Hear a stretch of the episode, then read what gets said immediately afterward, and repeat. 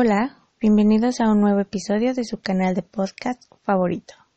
Yo soy Alejandra y este podcast es para ayudarte a tu desarrollo personal. Espero este podcast sea de tu agrado y puedas compartirlo con los seres a quienes tú creas que este tipo de contenido les podría servir. Continuando un poco con el tema del episodio pasado, hablaremos de qué es lo que estás permitiendo en tu vida.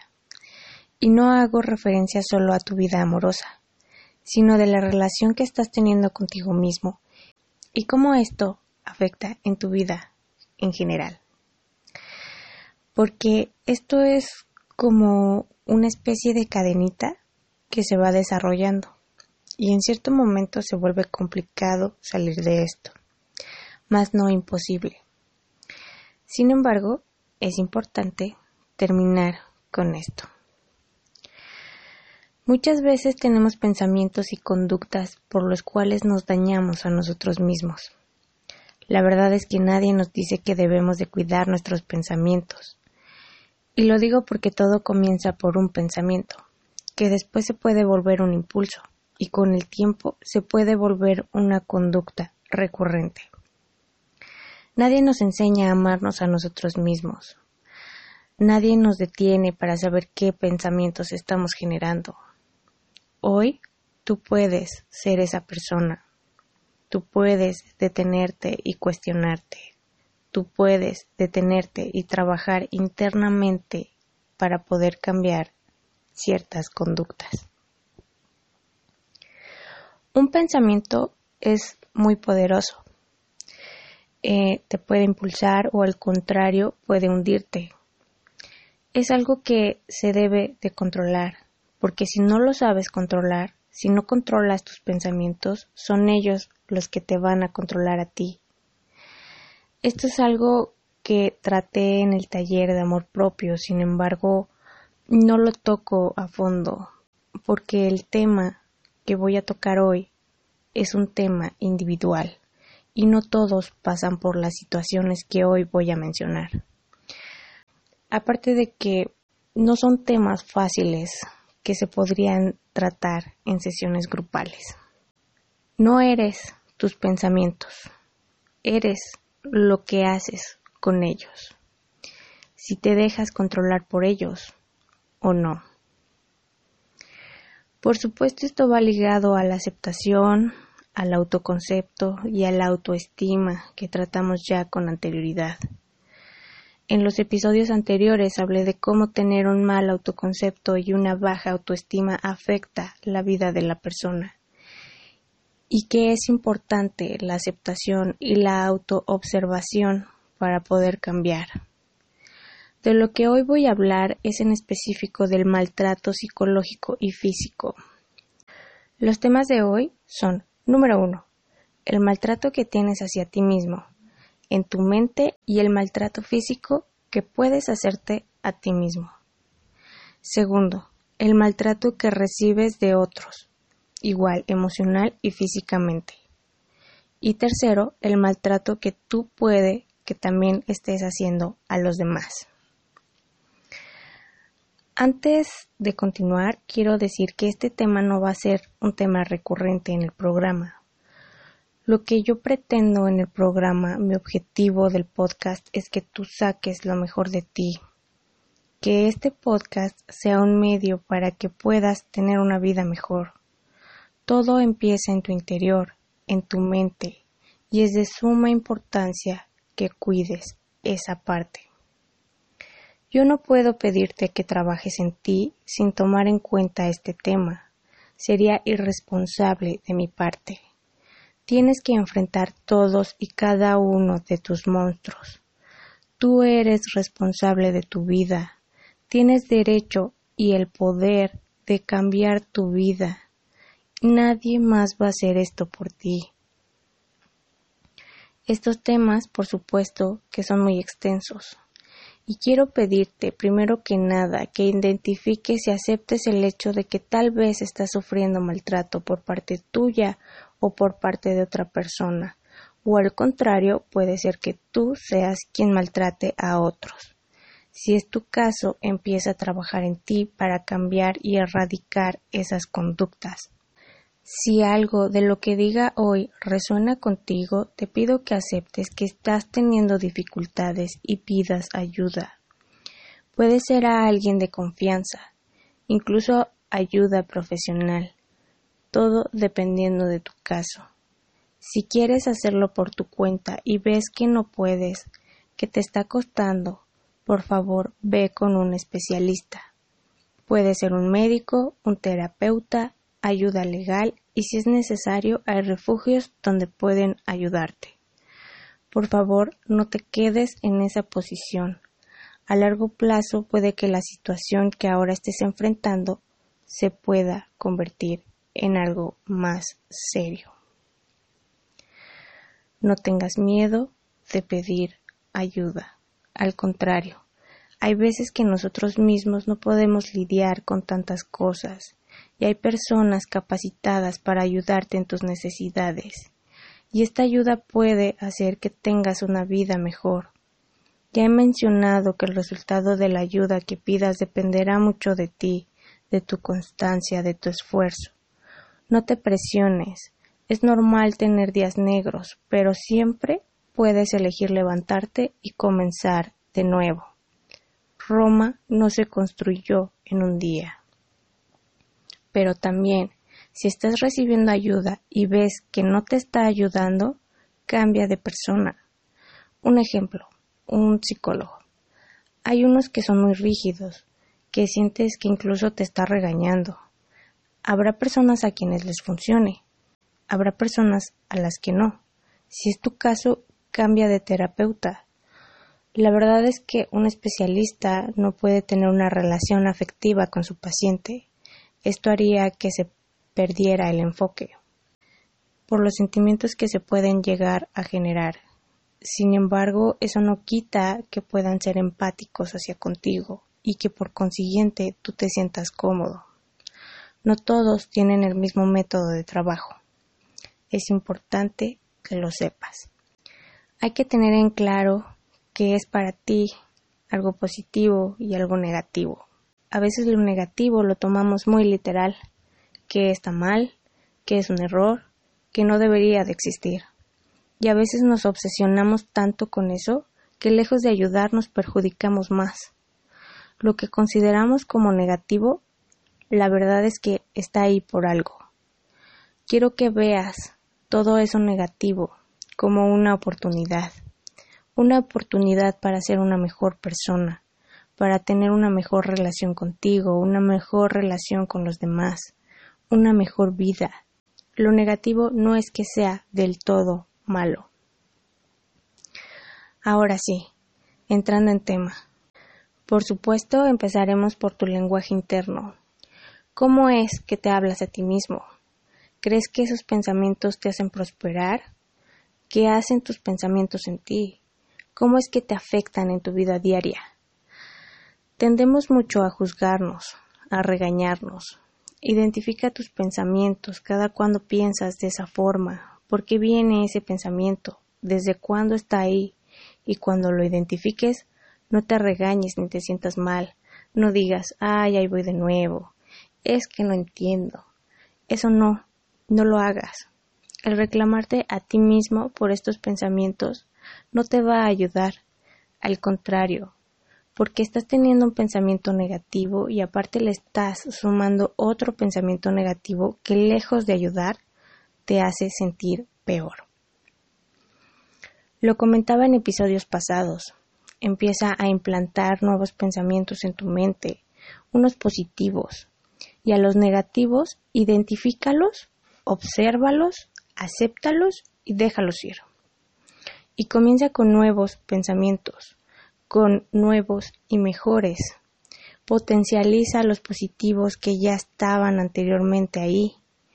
Para esto te recomiendo que escuches el episodio de cómo conocerme. Ese episodio te va a ayudar en esto. Recuerda que todo lleva un proceso. Ten calma, sé paciente contigo mismo. El tener estos pensamientos negativos y que aparte le sumes otros negativos que solo hacen que te sientas mal, ya estamos hablando de una forma de agresión hacia ti mismo. El yo no puedo, no soy suficiente, nadie me hace caso, estoy fea, no sirvo para nada, ahí tú mismo te estás limitando, ahí te estás agrediendo. Repito, todo comienza con un pensamiento. Hoy voy a dar muchos ejemplos de versiones distintas. Entonces, ¿cómo es que pueden afectar estos pensamientos? Una persona que tiene pensamientos negativos de sí mismo suele limitarse. Volvemos a los ejemplos de la chica que quería un short. Al ella pensar que se veía mal con un short, simplemente elimina la posibilidad de usarlo. La persona que siente que no sirve y que se cuestiona a tal grado de dudar si es merecedor de un trabajo, también se está limitando. Esto es solo como un pensamiento puede afectar la conducta y por consiguiente la vida de la persona. Ahora me voy a un grado más serio. Este tipo de pensamientos en algunas personas no solo afecta a su desenvolvimiento, sino también puede llegar a afectar su estado físico. Aquí mencionaré un segundo maltrato, que es el maltrato físico que te provocas a ti mismo. Obviamente hay un sinfín de pensamientos negativos y obviamente también hay un sinfín de consecuencias de maltratos provocados por estos pensamientos. Aquí puede entrar algo tan pequeño como morderse las uñas, llegando hasta las adicciones, trastornos alimenticios, el provocarse lesiones a uno mismo, como cortes, rasguños. Hay personas que incluso se arrancan el cabello, hay personas que aguantan la respiración hasta quedar inconscientes, entre muchísimos otros. La persona que hace esto no es para llamar la atención, no es un drama, esto es algo demasiado serio. La persona puede incluso intentar suicidarse. Las personas que se cortan a lo mejor no quieren quitarse la vida, pero un mal corte puede ocasionar la muerte y se debe de tratar como tal. Es una dificultad por la cual una persona está atravesando. Y yo te pido que si tú estás haciendo esto, por favor, pide ayuda. Si tú conoces a alguien que está haciendo esto, ayúdale, apóyale. No le regañes, no le digas que es un dramático, que lo hace por llamar la atención, porque no es así. Intenten ser empáticos, hablen con respeto, las personas que están atravesando por estas dificultades son muy vulnerables, entonces manéjenlo con cuidado. Intenten estar ahí para ellos. A veces no quieren tocar el tema y está bien, no les obliguen. Háganles ver que no están solos, que tienen apoyo, que les quieren. En algunos casos incluso se puede estar hablando de algún trastorno mental es un tema muchísimo más serio de lo que se puede llegar a suponer. Entonces hay que tener cuidado, paciencia y, repito, empatía. Por supuesto que también en estos casos afectan los factores externos, como las vivencias de las personas, lo que experimentan. Pero que estos casos se presenten habla de que la persona en cuestión no puede lidiar con sus sentimientos, con sus pensamientos o con lo que están viviendo en su realidad. No la aceptan, ni se aceptan a ellos mismos. No encuentran una vía de escape para esa carga o ese dolor. Entonces toman ese camino. La base de todo, por supuesto, es la aceptación, tanto de la situación, de ellos mismos, de sus pensamientos. Un ejemplo muy común sería el divorcio de los padres. Los hijos cargan con esto y yo me atrevería a decir que en algunos casos cargan con esto por el resto de su vida, guardándose dolor, a lo mejor rencor hacia alguna de las partes o rencor incluso hacia la vida misma. Hay hijos que se pueden sentir culpables o se pueden sentir menos, que no se sienten valorados, aunque no sea así. Algo parecido pasa en las situaciones en donde el ambiente familiar hay peleas, golpes y discusiones. Los hijos también cargan con esa parte. Pueden generar también dolor, ira, coraje. Acá hago un paréntesis. Y es que si esto no se maneja, estas situaciones de agresiones en el ambiente familiar, los que ahora son hijos pueden seguirlas generando en su vida adulta y estar repitiendo el patrón de los padres una y otra vez. Incluso se puede llegar a hablar de un patrón de conducta que puede pasar por generaciones. Y esto sucede porque no conocen otra forma de vida, están familiarizados con ese ambiente, así que hay que atenderlo. Volviendo al tema del automaltrato, todo ese dolor no saben a dónde llevarlo, y es cuando empiezan a lastimarse a sí mismos. Y así hay un sinfín de situaciones. Recientemente escuché un caso donde un niño se autogenera una enfermedad en la piel. Entonces sus padres, preocupados, van con distintos médicos y uno de ellos cuestiona al niño.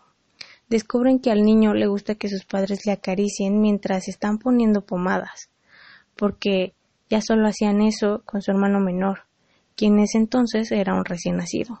Y como los padres le atendían, le untaban crema, aceites, pues el niño también quería sentir ese cariño, ese apapacho.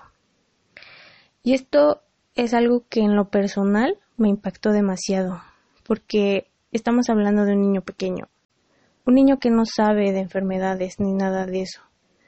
Y aún así logró generar una enfermedad para que sus padres estuvieran atentos a él. Lo que se resume es que el niño se empezó a sentir inferior a su hermano pequeño y ahí hay que trabajar mucho en la autoestima del niño. Quiero recalcar que con este último ejemplo no estoy diciendo que todas las enfermedades vengan o tienen su origen en la mente, ni por algún pensamiento o sentimiento. Por supuesto que no. Hay muchísimos factores por los cuales una persona puede tener alguna enfermedad. Puede ser por genética, hereditario, un golpe, un accidente o cualquier otro motivo hay que ser responsables y manejar todo con mucho cuidado. Lo más sano para estos casos, obviamente, es pedir ayuda, ya sea a alguien cercano o a un profesional, sobre todo porque en algunos casos se puede llegar a necesitar medicación. Mantenerse activos. La actividad es muy importante. Que las personas hagan actividades que les gusten, que aprendan algo nuevo, no lo sé, a lo mejor un idioma nuevo, aprender a tocar algún instrumento, un deporte, que no se encierren, que no se queden en cama, al contrario, muévanse. También trabajen en sus pensamientos y en sus sentimientos. El apoyo de los seres queridos es muy importante. Salgan con sus amigos, conozcan nuevas personas, obviamente con responsabilidad, y a esto me refiero a que no se vuelvan dependientes emocionalmente de otros y por supuesto tengan cuidado a quien le tienen confianza y también con todos los cuidados pertinentes frente a toda esta nueva normalidad. Hasta aquí ya vimos dos tipos de maltrato. El maltrato interno, que son sus pensamientos, que se reflejan en sus sentimientos y por consiguiente cómo afectan su vida. Después, cómo estos pensamientos y sentimientos pueden provocar el maltrato físico que se puede hacer una persona a sí misma. Ahora vamos a ver cómo estos pensamientos y estos sentimientos pueden hacer que la persona acepte agresiones de otras personas. Acá menciono la reflexión que mencioné en el episodio pasado, que decía no eres tú quien me maltrata, soy yo maltratándome a través de ti de Claudia Hernández. Y empezamos por el maltrato emocional. Acá puede ser cualquier persona, ya sea un jefe, una pareja, los padres, hermanos, hijos, incluso alguien desconocido. La persona que está siendo maltratada emocionalmente y que acepta este maltrato tiene una vulnerabilidad, falta de confianza en sí misma, entre muchas otras cosas más. Puede que la persona no haya sido así al principio, o sea, que al inicio de la relación esta persona haya sido segura de sí misma, con confianza, etc. Lo que sucede en muchos casos es que una persona, que en este caso sería el agresor, empieza a ejercer presión o a agredir o a maltratar poco a poco. Esta es su táctica. entonces se va volviendo una bola de nieve. Y antes de continuar es importante mencionar que el maltrato psicológico puede ser de dos formas, verbal o no verbal. El maltrato no verbal sería, por ejemplo, que te ignora constantemente. Obviamente lo hace a propósito. Tal vez el reírse de la otra persona. En ambos casos hay que tener cuidado, porque puede que la persona que esté siendo atacada sea una persona susceptible. Entonces hay que analizar bien la situación con detenimiento. Ahora, el maltrato verbal puede ser desde eres feo, no sirves para nada, nada puedes hacer bien, ofender incluso con palabras altisonantes, humillaciones, burlas, lo puede hacer de manera privada, o sea, el agresor y el agredido sin nadie más alrededor, o de manera pública, que es hacerlo frente a otras personas. Vuelvo a recalcar, estas personas lo van haciendo de a poco y van desestabilizando al agredido, un ejemplo muy común sería una pareja. El hombre, digamos, le puede empezar a decir a su pareja que se ve mal, que es tonta, que no puede hacer nada sin él. Hace que su pareja se distancie de sus amistades, de su familia, incluso de su trabajo. Se puede llegar a poner en un lugar de víctima, de tus amigas no me aceptan, tu familia no me quiere, tus amigos no me gustan, tienen otras intenciones contigo, etcétera y así poco a poco, digamos que van ganando terreno. Con un desconocido se puede dar una situación, la que sea, y la otra persona puede empezar a atacar sin razón alguna. Absolutamente nada justifica una agresión. En el trabajo pueden ser frases como eres un inepto, quizás un no sé cómo te contrataron si no sabes. He visto que por ejemplo se hacen grupitos dentro del ambiente laboral y estos grupitos son los que agreden a los demás y por lo regular entre alguno de ellos se encuentra alguien con autoridad. También aquí se puede mencionar el maltrato que reciben las trabajadoras domésticas, que es algo demasiado frecuente. Lo que yo recomiendo, obviamente, es trabajar en ti, empezar a poner límites. Si la otra persona no entiende, no te respeta, Puede ser que incluso ya haya sido directo, que ya haya sido clara y aún así no entiende, mejor aléjate.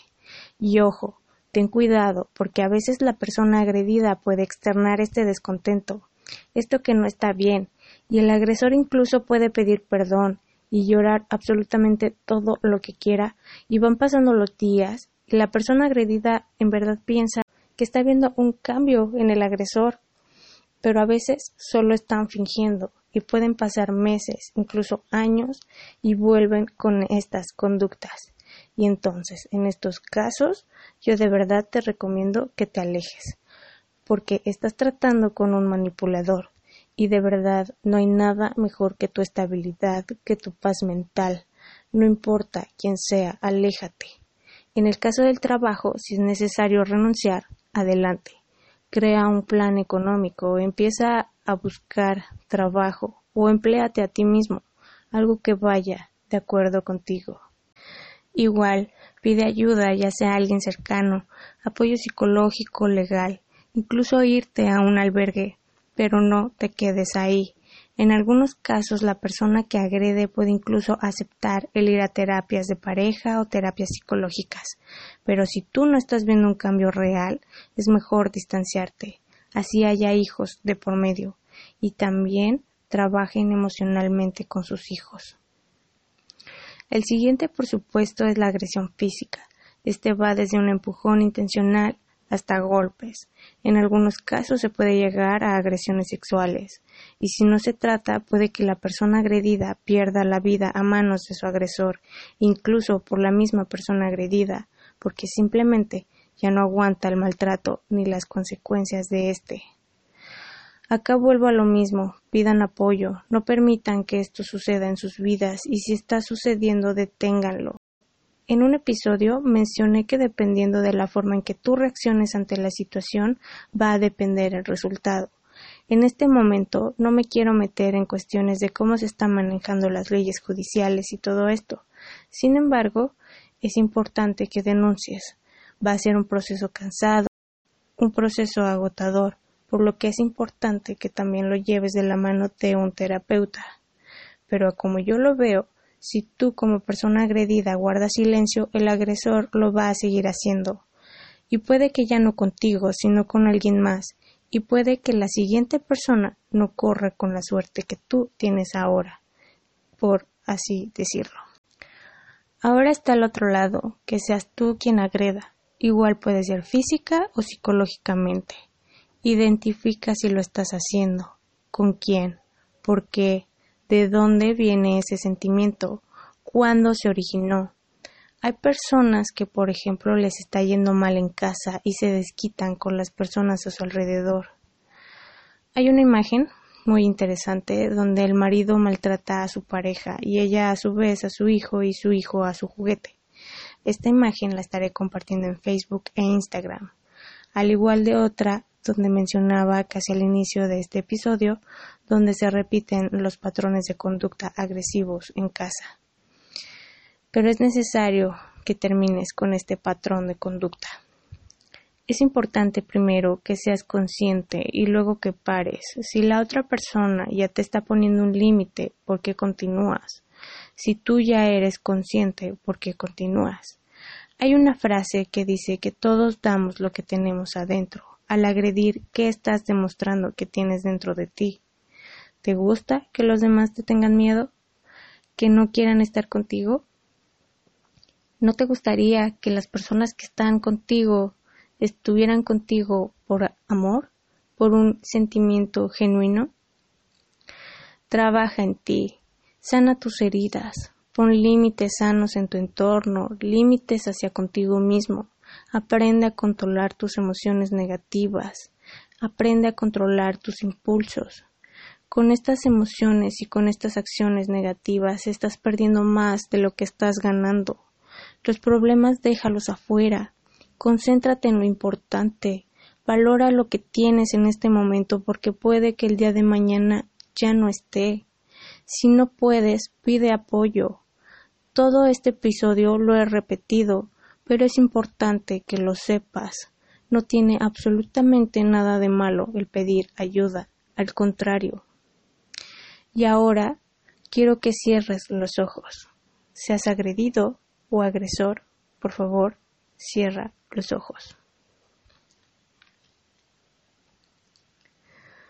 Respira profundo, que tus pulmones se llenen de aire. Enfócate en tu respiración. Quiero que imagines cómo sería tu vida sin todos estos pensamientos negativos, sin todas estas conductas negativas. ¿No crees que tu vida sería mejor? Tú puedes lograrlo. Tú puedes ser esa persona. Tú puedes tener una vida tranquila, de armonía, lo puedes lograr. Pero eso que está ahí, esa imagen que en este momento está en tu mente, no va a llegar si tú no haces algo. No tengas miedo de hablar, no tengas miedo de poner límites, no tengas miedo de cambiar, no te pongas peros en la cabeza, no digas es que es el padre de mis hijos, es que es el trabajo con el que me mantengo, es que soy yo. Solo tienes una vida. Te pregunto, ¿te quedarás ahí toda esa vida sin importarte tu propia vida, tu valor, tu dignidad? Pide ayuda, apóyate en los que te quieren, rodéate de las personas que te impulsen a ser mejor y si no están esas personas, sé esa persona. Pide ayuda psicológica, pide ayuda legal, Ve a un albergue si es necesario, pero no permitas que tu vida se consuma en esto. Finalizo con una frase de Carl Gustav Jung que dice No soy lo que me pasó, soy lo que elijo ser. Hasta aquí el episodio de hoy. Si tienes alguna duda, algún comentario, házmelo saber. Si ya pasaste y saliste de esto, te pido que lo comentes en la caja de comentarios, puede que tu testimonio le dé fuerza a alguien para dar ese paso. Recuerda que me encuentras en Spotify, YouTube, Facebook e Instagram. Tú tienes el poder de cambiar tu vida. Gracias por haber estado. Que tengas una excelente semana y nos escuchamos pronto.